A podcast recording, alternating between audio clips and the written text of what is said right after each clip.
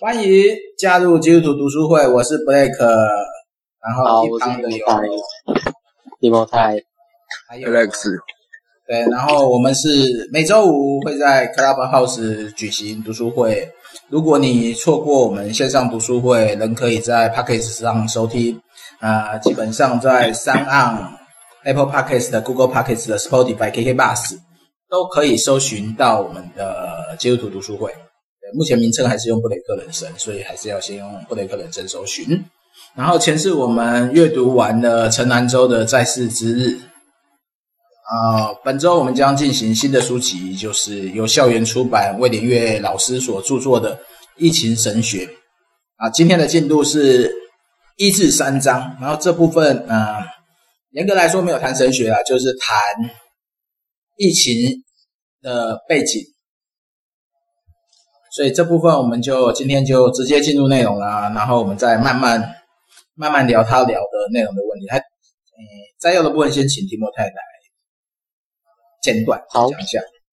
好，这边就是总共分三章嘛。那第一章的话，我们就要讲说，诶，魏连月老师他把那个疫情啊，他称作是第一次世界疫情大战。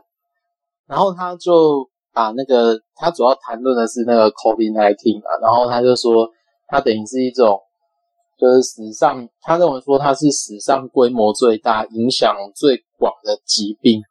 那当然，就是他也会去谈说，就大规模传染病，它是一个嗯，人类社会没有办法免除的事物。然后他就举了十四世纪的黑死病作为一个案例。那当代就大家印象比较深刻，可能就是西班牙流感，或者是呃呃，就是一九一九一八年在第一次世界大战之后的西班牙流感。那当前就变成是他，他认为说 COVID-19 就是算是最致命的传染病，但是他认为说在传染病之余，它可能会延伸出一些可能跟政治、经济或者是社会一些有有有有相关的问题。那它延伸出去的那些东西，它就变成是呃，可能当代的社会，它在疫情的期间跟疫情之后，它需要去注意的。那当然，它会有这样的传染力，可能也是包括说，呃，除了它的它比较容易容易去感染之外，它其实对于也有另外一个层面是会有人会讨论说，诶，那它是不是跟比如说全球化或跨国商业贸易跟交流啊，它它可能也是一种，是不是也是一种造成呃病毒扩张的原因？那在这里啊，就是说，我觉得它是一个，就是一个开头啦。然后就想到说，诶，有一款游戏啊，大家应该都还蛮熟悉的，叫《瘟疫》。可能有些人比较熟悉，叫《瘟疫公司》，就是我记得叫 Plague 点 Inc 吧。然后那个 Plague 点 Inc 的话，他就他他那个那款游戏，我觉得老师没有用这款，没有用这个来讨论是有点可惜，因为这款游戏只要在每一次。有大规模传染病爆发的时候，它的下载量一定会整个爆爆棚。这样，那它就是，我因为这这款游戏我之前有玩过，然后它的目标是每个玩家要扮演一个，要扮演，就是说要扮演一个病毒，然后你要去选择说那个病毒到底是，比如说霉菌啊，或者是细菌啊，或者是那个叫什么呃病毒，然后去选择你的，比如说。发展方式啊，比如说什么空气传染啊，然后什么气溶胶传染啊，就类似这种东西的。那最后你的病毒要长成一个样子，然后你的目标就是要能够，嘿，反正最后的目标就是你要能存活下来，并消灭世上所有的人口这样。那所以，嗯，那款游戏在一开始就是 COVID-19 爆发的时候，它就变成一个蛮蛮。蛮有名，大家都拿起来讨论，然后而且我记得中国也因为这个原因把这款游戏禁掉啊。嗯，那它就是一个，我觉得它它可以拿来当做是一个在疫情时代的时候，它等于是一个人对抗传染病的过程里面，它需要有很多包含什么公共卫生啊，然后包含一些。呃，就比如说扩张链的封锁啊，或什么其他的想象之类的。对，然后我就觉得这本书它其实，哎不，这个游戏它其实可以帮助我们去了解疾病感染的过程，这样。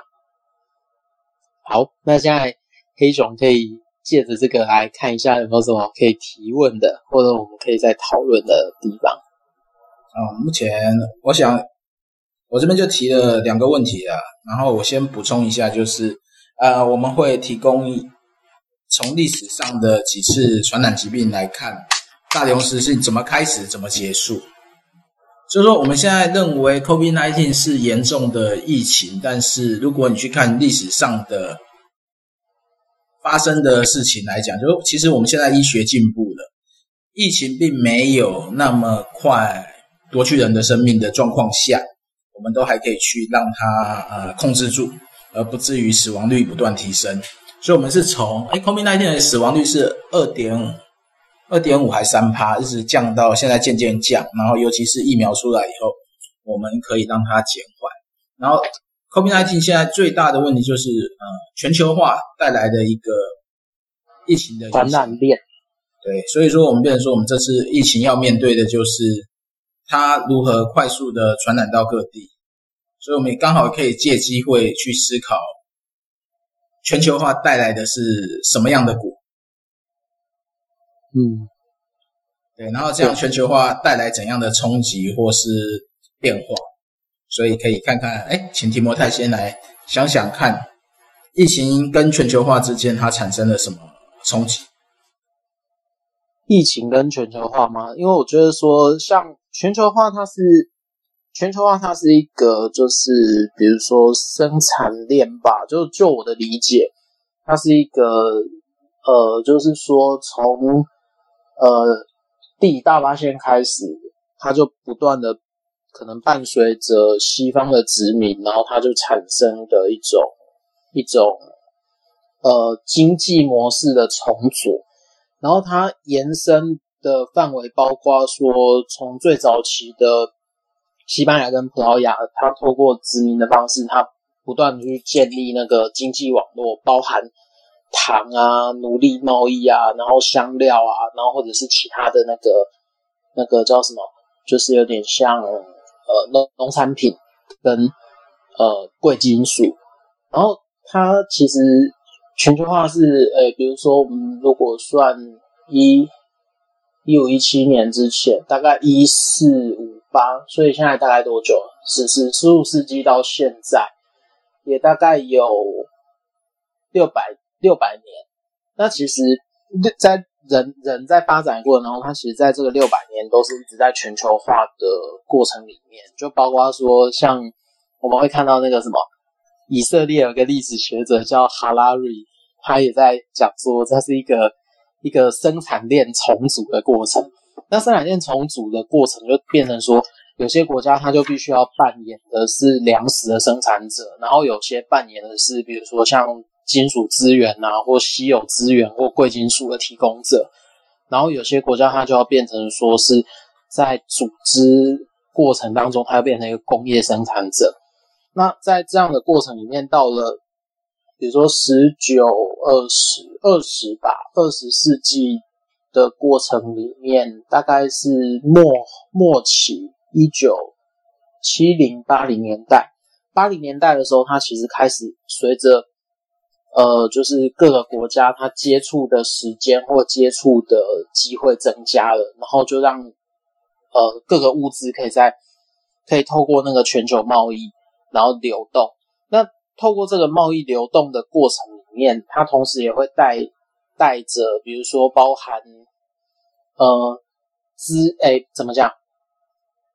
呃，生物的移动，就包含老鼠啊，或者是那些，呃，非原生土地的生物，这是生物层面的。然后一个是疾病层面的，疾病就是说它可能会带着，比如说像传染病，它会随着这种。呃，比如说全呃人跟人之间的交流，然后它会在大陆跟大陆中间，比如说美洲跟呃欧亚，或者是欧亚跟那个比如说澳洲，它会互相的把这个东西连接起来。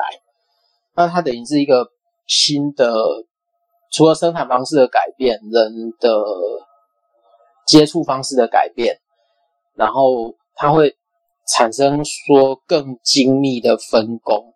那更精密的分工，它就变成说，它透过一种新的经济模式，把呃，比如说国家跟国家，或者是族群跟族群，把它绑在一起，然后每个每一个族群都扮演了，或者说每个国家它扮演的呃独特的角色，这样子。那所以全球化它是一个没有办法避免的现象，但是疫情的随着疫情的爆发，它就变成说，当国家它必须要切断国家跟国家中间的连接的时候，它其实就很明显的带来了带来了那个，就有点像是呃，就是说他们的交流中断，然后交流中断以后，然后就变成说有些呃有些国家的生产或者有些国家的工业，它就变成说必须要靠本身的资源来。来运作，所以这就有点像是说，呃，像台湾一开始爆发 COVID-19，哎，就是 COVID-19 在世界开始流行的时候，然后就像台湾，它就会开始发现说自己的口罩生产是非常不够的。那其实在，在全球化过程里面，我们其实口罩生产的呃供应链通常都是往中，通通常都是从中国那边，再不然就是在越南。那可能在呃柬埔寨那个地方，然后它其实才是生产的核心。那所以它就变成说，其实透过这个疫情的话，这这点观察是对的，就是说至少我们可以发现说，我们呃我们在全球化过程里面，我们依赖其他国家供应呃比如说产品的机会是是是很直接的。然后这个供因为疾病，我们切断了这个供应链，所以我们就会觉得说，这段过程其实就是我们可以看到全球化直接的影响在。好，这是我最粗浅的理解。嗯，那 Alice 觉得全球化有什么影响？我觉得目前最大的影响应该就是经济吧。不是股票涨两倍吗？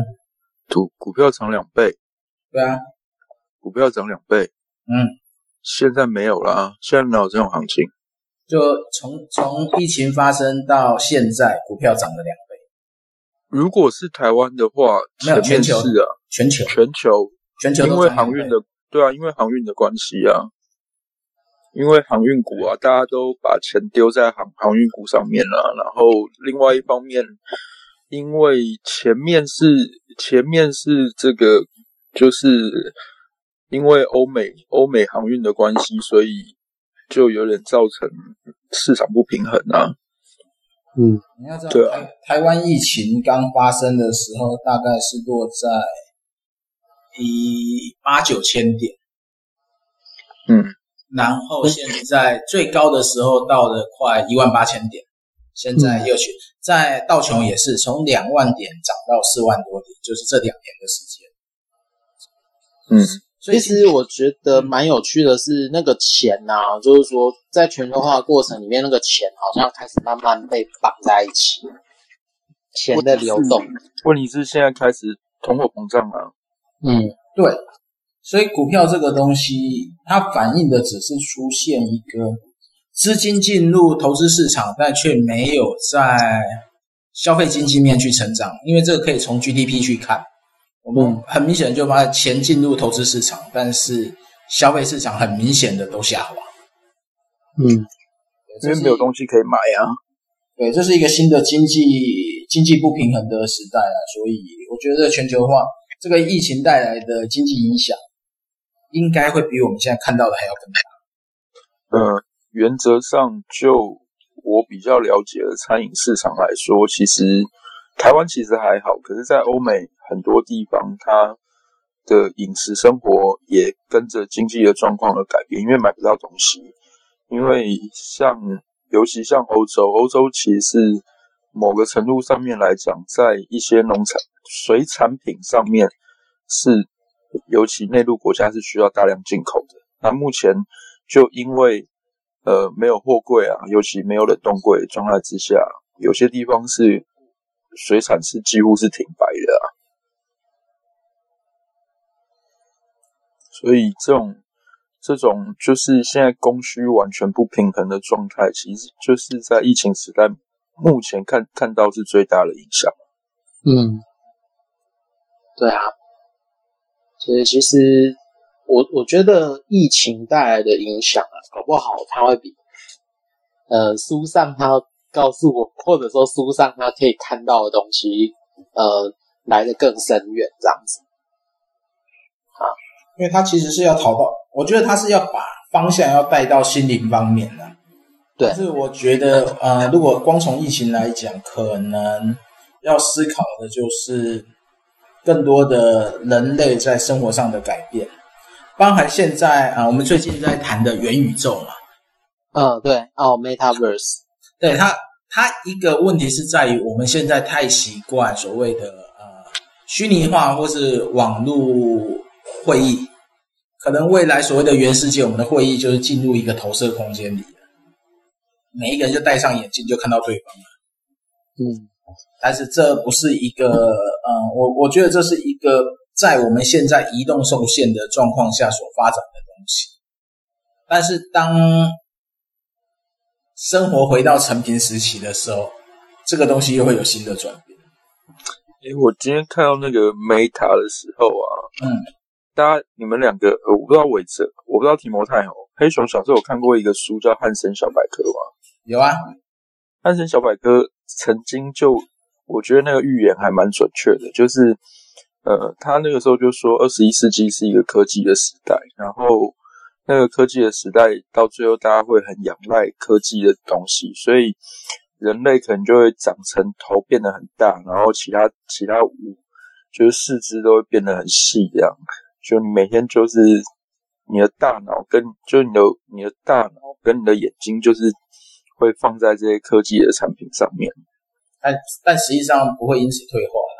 人的四肢不会像那个百科想象中一样，我反而比较偏向，呃，现在只是戴眼镜嘛，对不对？未来就是一根针插进脑袋嘛，嗯，直接那就骇客任务的标准模式啊，对啊，直接脑部脑部传送讯息就好了，根本不需要再带什么外。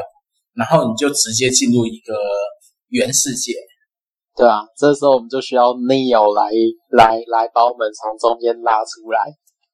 是你要红色药丸还是蓝色药丸？哎，这这我想未来就会有这种问题。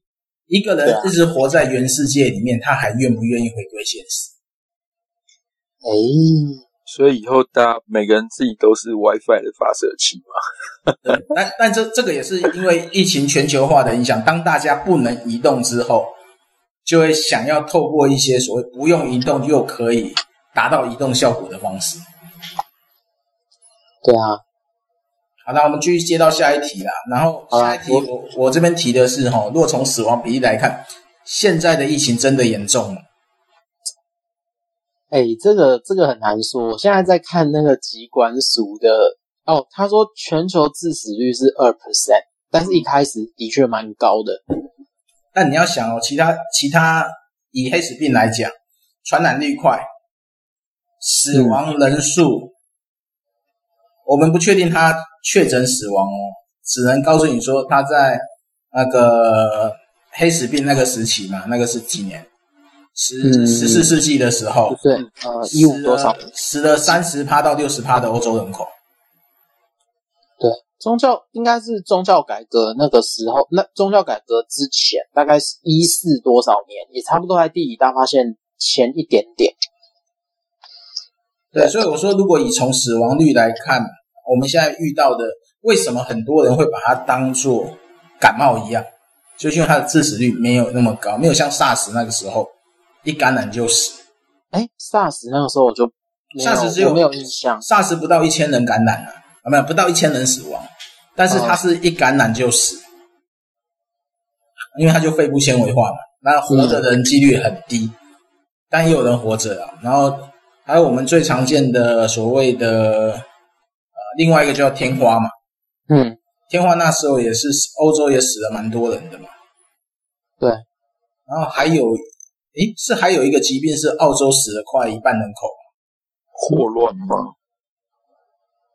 霍乱，我看一下哦，你你提供的资料，全球疾病列表，对啊，那个没有的。但是我们必须要讲说，我们现在如果回归到这些人数看，你看鼠疫在过去两千年死了两亿人口，嗯，然后天花也死了三点五亿人口，哎，对，天，嗯，然后目前霍乱死了四千万人嘛，对，然后西班牙流感死了大概五千万，嗯，但是那时候大概四分之一的人全部染疫。对，然后现在我们，如果你如果你把这个疾病用比例来看，其实它不算是一个严重，但是它是一个高传染性。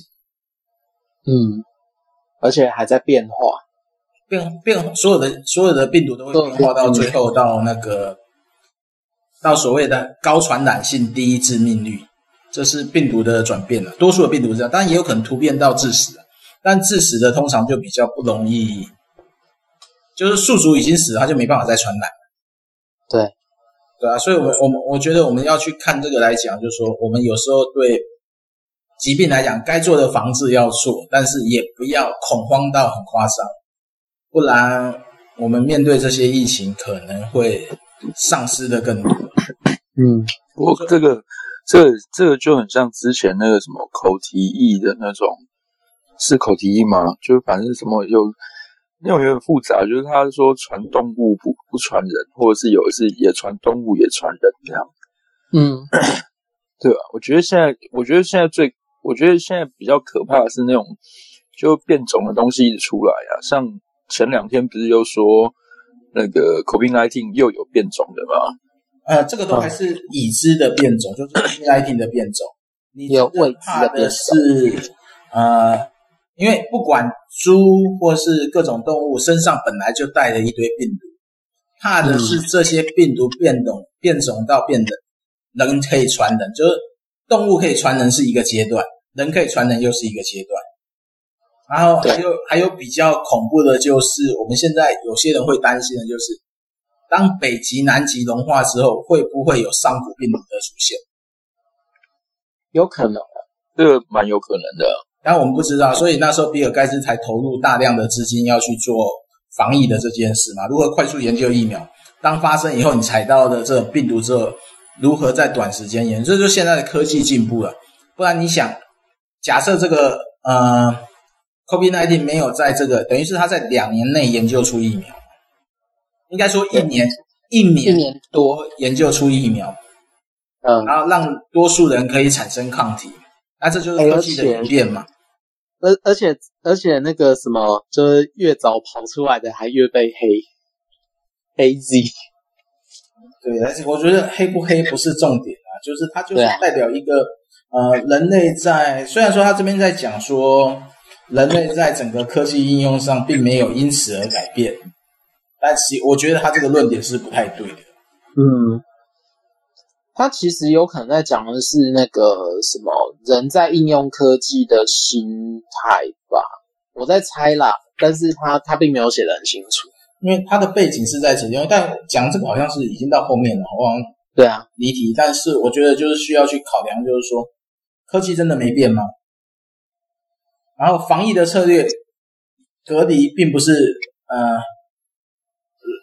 是古早的方式，而是它本来就是一个传染断绝的方式。搞不好未来就是每人就是那个发生重大传染，每人都穿气泡衣了。对啊，这不是不可能，我觉得也是有可能的。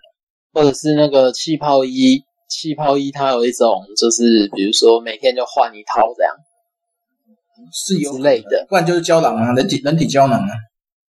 哦，对啊。所以我觉得他去把一些人类的进步没有去发现上来讲，他在这一块相对是比较弱。但我可以知道他的目的性啊，他目的就是说那个上帝创造人，就人还是有一定的软弱，无法抗拒，所以需要救赎。我觉得他脉络到最后一定是走到这样啊。所以，哎，所以这个是我在第二章开始，第二章隔离跟封城嘛。对，就直接来进入到第二章吧。那我就再要再要快速把它跑过去。OK，他他认为说那个灾，他认为说那个 COVID-19 的，他就他就有点像是说，他等于是一个人类集体的危机。那在那个魏连月的老师的论点里面呢，他就特别强调说，那个呃疫情的发展可能是因为政治性或经济的强势，然后他他凌驾人性，然后并且他中间可以，他他对科技持比较悲观的态度，然后他认为说，呃，比如说政治跟社会体系，他会强制的去塑造一个人的。的的一切这样子，那所以他就认为说，呃，那是一种，比如说像政治经济优先于一切的主流意识意识性这样子，所以他就会变得说，呃，比如说疫在疫情，它会它可能造成生产或经济瓦解之前啊，它其实也暴露出这个政治体制它或者说这个社会体制它它的一些问题。然后他就一直强调的点是说，政治跟经济它凌驾于人性，所以比如说他就会特别讲说，人可能在透过比如说隔离，然后他会制造出一种像是安比较安全的状态，然后对啊，然后反正他说隔离就是一种有点像是。它虽然是防疫的手段，但它同时也是一种，就是有点像是阻隔人跟人交流的那个、那个、那个过程。所以他就会推，他就会在谈说，在疫情时代里面，人可能因为这种隔离，然后它造成那种人性的失落。那比如说，A，他就认为说，过度强调政治或经济这种的态度，然后想让生活看起来很正常，那实际上它是一种。呃，他比较悲观呐、他认为说它是一种人性的诱惑，就是说他认为说经济比人命重要。好，那这我们我们之后可以再继续讨论这样。那最后他就他就认为说，在这段过程里面，他其实呃，比如说他就讨论到疫情期间的可能发生的就是国家内的内战啊，或者说一些。问题，比如说我们最近有看到的，呃，阿富汗的撤军，还有之前还有那个缅甸的问题，那他就他他其实是持比较悲观的看法，他就认为说这种科技的发展的过程，它会有点像是把人性的东西扭曲了，所以他就变成说，当那种政治跟经济的利益挂钩的时候，他其实。在这个过程会制造更多的社会问题。好，那是他的观点。那那关于说他改变那个生活样貌的话，就是说他就强调说，像戴口罩或社交距离，它其实是会让人跟人之间的辨识度降低。那如果以他的观点来讲的话，当人跟人互动困难的时候，然后他诶意见交流变得困难的时候，然后他的冲突就会增加。但是在这里，我们其实也可以想说，是不是有另外一个反例，就是说，当我们在疫情受到隔离的时候，当我们在线上互动增加的时候，那会不会是另外一种人跟人重新寻求接触的一个点？这样。好，那接下来我觉得谈到一点还蛮重要的，就是说染染疫者他其实在那过程当中是有一点点被歧视的。那当然，它原因可能是来自于说集体对于疾病的未知跟恐慌，所以说他就变成说，他在这里也强调说，这些染疫者他们都不是自己愿意被感染的。然后，但我觉得这过程里面，他那种集体的恐惧感也是我觉得可以再继续继续讨论的。当然，他就是有点到为止。那第四点是他基于新闻所提所提出来的，就是说。在一开始，那 COVID-19 爆发的时候，他其实有很多重症者，他必须要在隔离的状态下面对死亡。然后他说，在这种状况底下，可能不只有染疫者，可能他的家人也会在这过程当中受到一些伤害，这样子。那所以他就透过这点来谈论说，在疫情期间的那种就集体的焦虑跟不安。然后他。他就只，他就认为说，这种焦虑跟不安，同时也反映在说，那种在疫情期间那种严重的社会问题或经济问题的产生，比如说失业潮啊、贫富差距啊，或者是医疗资源短缺。那甚至他就讨论到说，封城发布的时，封城令发布的时候，它其实有很多呃民生物资是会变成说，民众抢购那个民生物资的时候，它会变成一种恐慌，恐慌的反应。那所以他在这里就，我觉得他跳的有点快，他就会有点像是说，个人他可以在。借由这种抢购的状态去合理化他那种自我中心的行为，他就等于是暴露心灵深处的罪行这样子，所以他就认为说，在这过程当中，集体的恐慌，他可能是集体的恐慌，以及之后他面对那个精神的压力，就是人人在面对疫情中间或受隔离的那个精神压力，他可能都是后疫情之后他必须要面对的问题。好。快速讲完，但虽然也不是很快速，你 OK 的。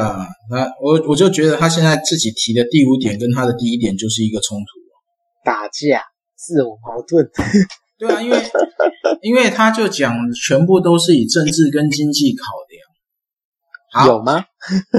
那他第五点呢？那我们不以政治跟经济，纯粹以防疫来考量的时候，我现在就封城，大家不准外出，两个礼拜后再见。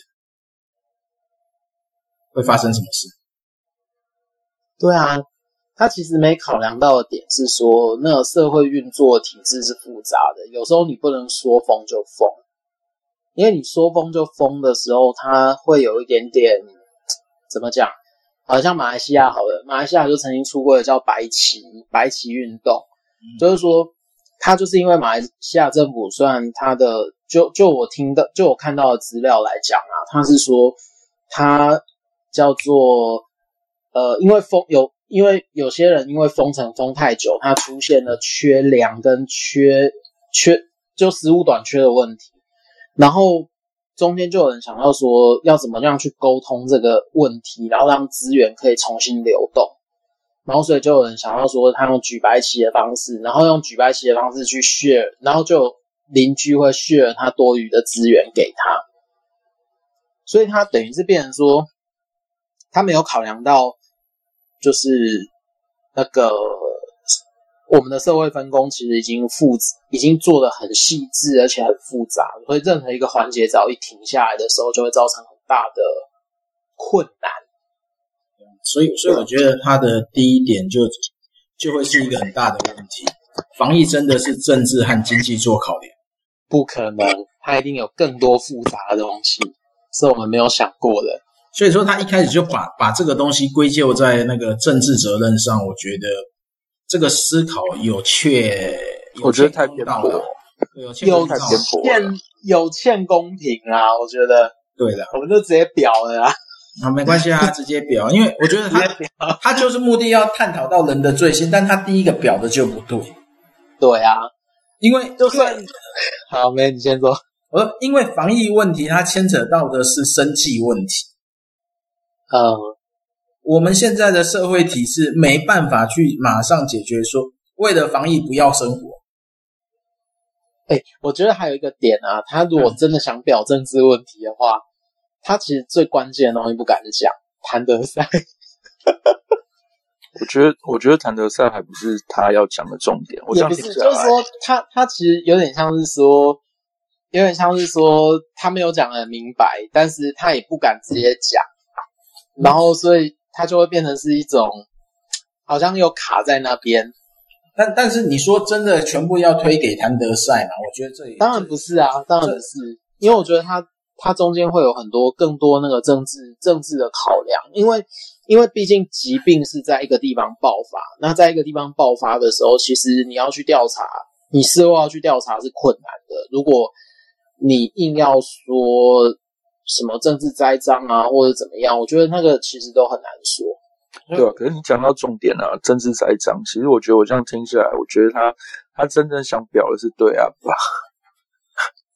那其实他也没有表这样，他就是他的核心就是，因为他后面有提英国的案例嘛，嗯、就是说政治人物为自己的政治政治生涯跟利益关系而不愿做出正确的防疫方式。这是他呃，对对，这是他啊，但是不可能嘛，就是说什么叫政治正确？没有啊，什么叫经济正确？啊、也没有啊。对啊，现现在的问题就在于如何维持呃人的存活。对啊，啊，怎样是在呃让让人们可以存活的状况下最好的选项？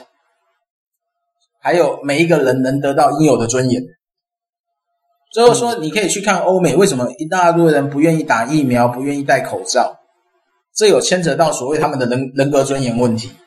嗯，当然你也可以用很独裁的方式嘛，就是强迫他们戴。你们这边染疫，通通关在里面，由政府配给食物，两个两个礼拜后你们才能出来。现在可能要三个礼拜，三个礼拜内你们都不准出来，没有任何理由，任何事都不行。嗯，对，这原则上共产国家才有可能吧。独裁国家不能说共产，对啊，对啊，独裁独裁国家，对对啊，所以所以说你要做到这样，那就变成你要放弃人的尊严喽。那当然就会有有防疫人员就会讲嘛，就是就是这这不同言论嘛，就是有人就说，那你放这些人出来，不就是造成我的 我的影响？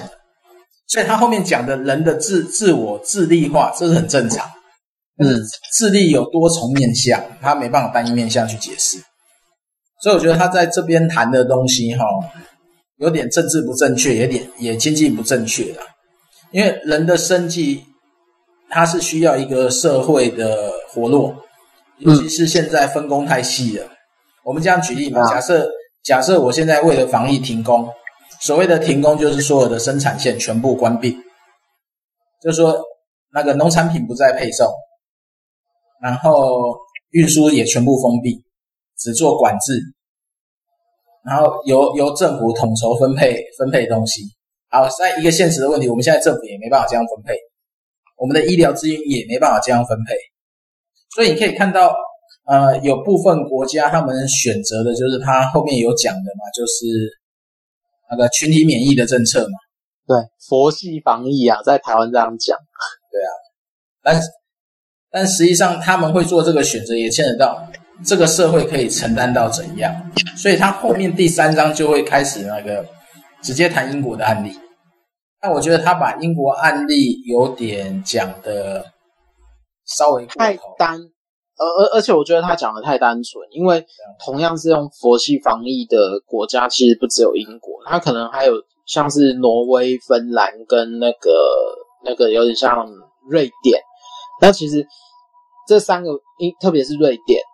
他做的，他的状况可能会比那个什么，就是可能英国稍微好一点，但是他其实牵涉到的是文化的文化的差异，因为像像瑞典，他们其实是很习惯，就是跟人有一个特殊有一个距离，就一点五公尺，是他们的基本距离，所以这是一个正常的防疫方式的，但。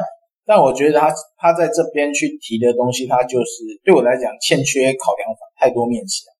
对，不过他提到一个东西啊，就是他在第四章提的东西是关键的，这是啊不是第四章，第四小章第四小节提的是一个观点。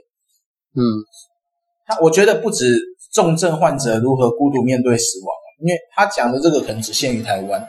你要知道，在多数状况下是呃疫情大爆发的时候。是整户整户的这样死，然后可能只有一两个人活着，那就变成说你如何面对你突然的死亡？完了就回到我们上一本书嘛，再次之日谈的这个问题，就我们没办法确保说疫情会不会染到你，或是有没有办法绝对防疫。那还是回到一个呃再次之日讲的，我们是不是已经呃预备好善终了？是啊，可以随时都面对死亡，就算是因为疫情，我们也可以选择一个呃，就算我们要死，我们会做一个比较呃合一的选择。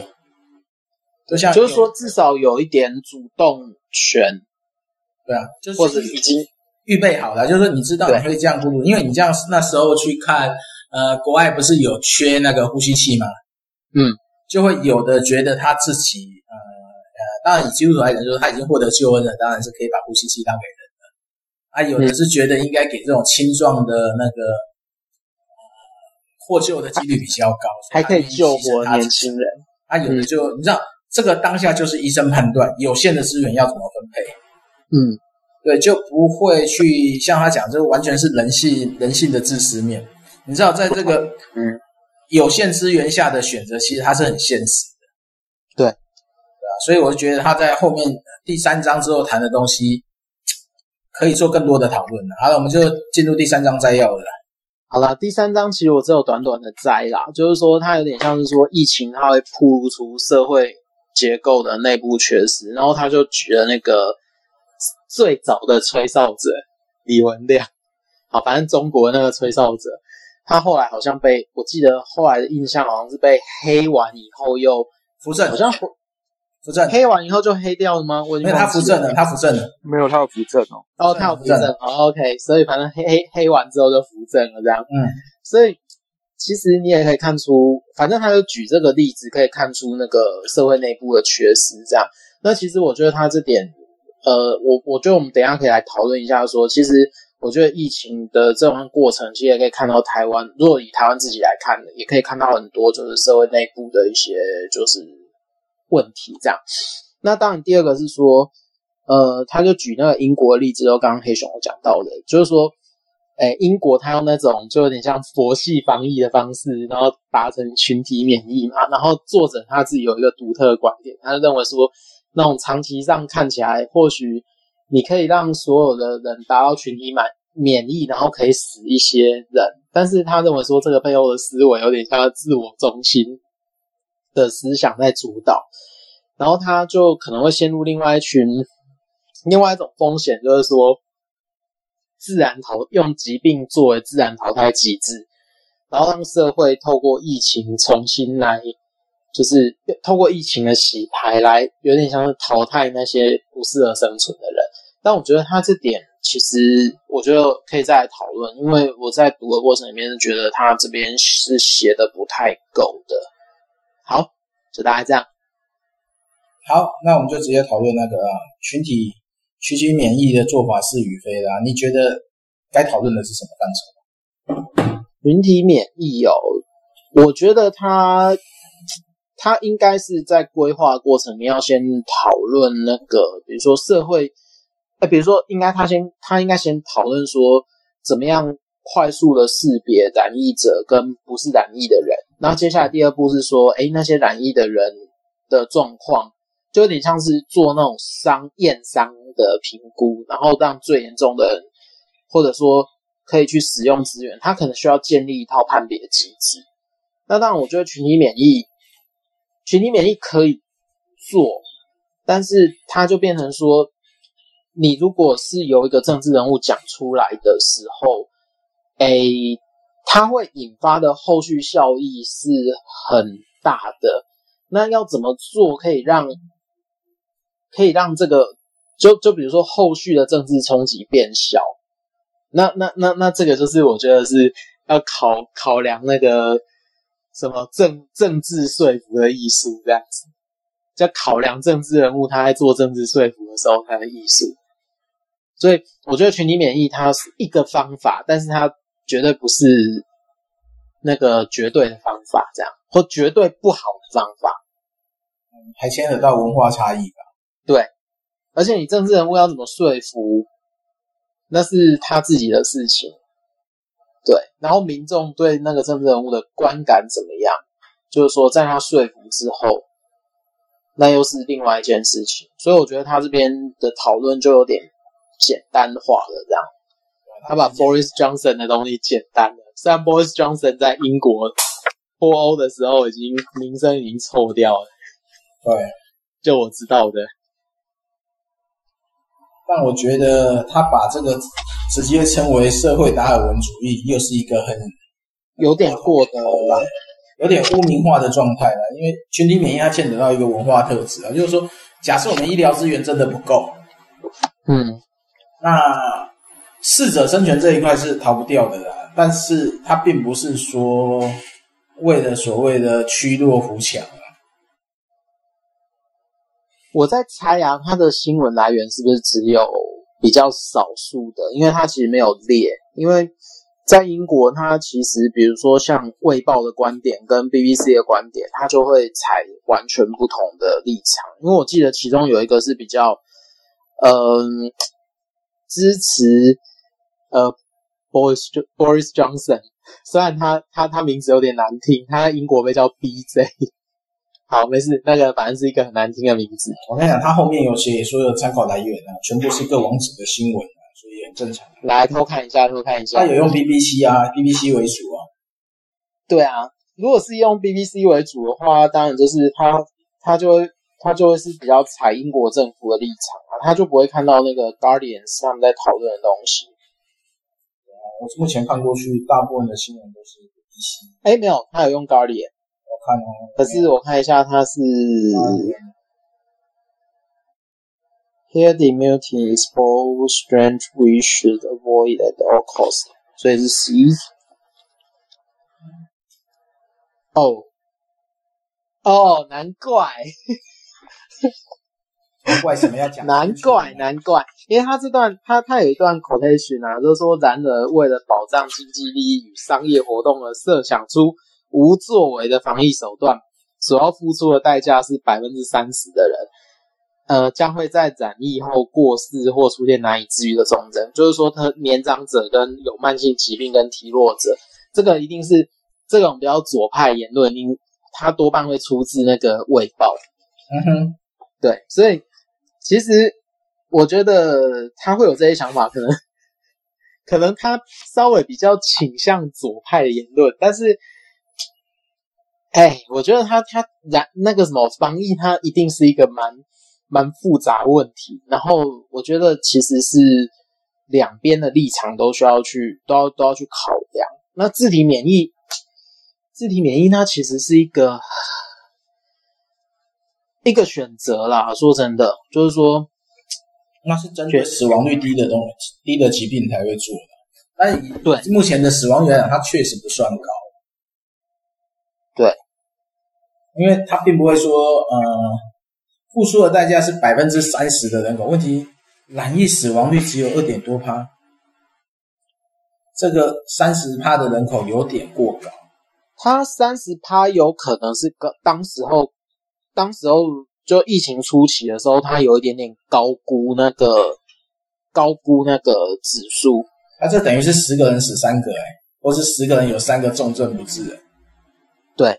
但是多数人染疫的状况应该是只有轻微症状就好了，但但这个就是说他是上呼吸道的时候都还好，因为他直接进下呼吸道就是肺炎，肺炎很快就会就是说那个叫什么含氧量不足，嗯，或是说发高烧，高烧不退，或者说他需要。他需要有点像是说动用到比较高阶的医疗医疗器材，比如说像呼吸器啊或什么。那那一个现实状况就是不可能全部救，是因为医疗资源就就那么多。就是在台湾那时候爆发疫情的时候，所有的医院就北部的双北医院全部满额嘛。嗯，所以他马上就还好，说其他县市还可以去支援，不然台就是双北市那时候都已经决定到说。呃，染疫者不一定要进集中隔离，或是进医院，轻症的居家隔离，因为病病床不足嘛。是啊，病床不足很现实。对，那当你当你面对一个呃呃，就是这个群体文化当中是不愿意呃勤洗手、戴口罩或是保持安全距离的状况下，你如何确保医疗资源有效应用？嗯。对因为毕竟不是独裁国家，你没办法强制要人口就人民做什么，这是一个现实考量。而且这样，我们不是也在 Clubhouse 里面也常听到说，有一些在美国的朋友，他们就会分享说他们的呃，比如说他们会会分享分享的点，让我比较印象深刻的是，比如说他们就会想说，华人其实是会很守规范，或者说亚洲人比较会守规范，就自己把口罩戴起来，然后像有的。他就认为说，像美国人就会一直在那个，比如说，呃，那个过程期间一直开趴。对，但那也有也有那个啊，就是文化松懈开趴或全体染疫啊。啊，对，啊，然后因为这个染疫的状况，你没办法确保你是不是重症，没错。然后当然是年纪大的或肥胖的那个致死率高嘛。是啊，对，那那你说是不是物竞天择？也是，但是这不不能绝对说是那个社会达尔文主义。我觉得，因为它它这个现实状况的那个生成。对，而且他讲这样讲说社会达尔文主义，用社会达尔文主义去定义它的话，我就觉得有点太过头，因为他就没有顾虑到说接下来的。比如说，在疫情发展期间，它的一些，比如说后续效应啊，或者说它中间一些会影响的复杂的因素，会影响防疫或影响整个社会活动的的复杂因素，这样。不过有一点，我觉得他他应该谈，但是没有没有没有深入去谈。比如说，他有提到的现象叫说，就是霸凌染疫者。特别是透过社群媒体的能力，然后他就去，比如说像是肉搜啊，或什么样的状况，去去定位染疫的足迹啊，然后什么的。因为像这这块其实蛮重要的，然后就是说，哎，他会让染疫的人他不想要讲出来，然后或者说他不想要，呃，就是说让自己有被霸凌的机会这样。那我就觉得他这点虽然有点出来，可是他没有深入去谈。但其实这是在疾病的过程里面，我觉得是蛮蛮重要的地方啊。对啊，就是怎么样建立一个健康染疫的心态，或是社会社会不要为着染疫者而感到过度恐慌。这个是我觉得是一个在台湾这边吧，我觉得是比较难。难解决的东西，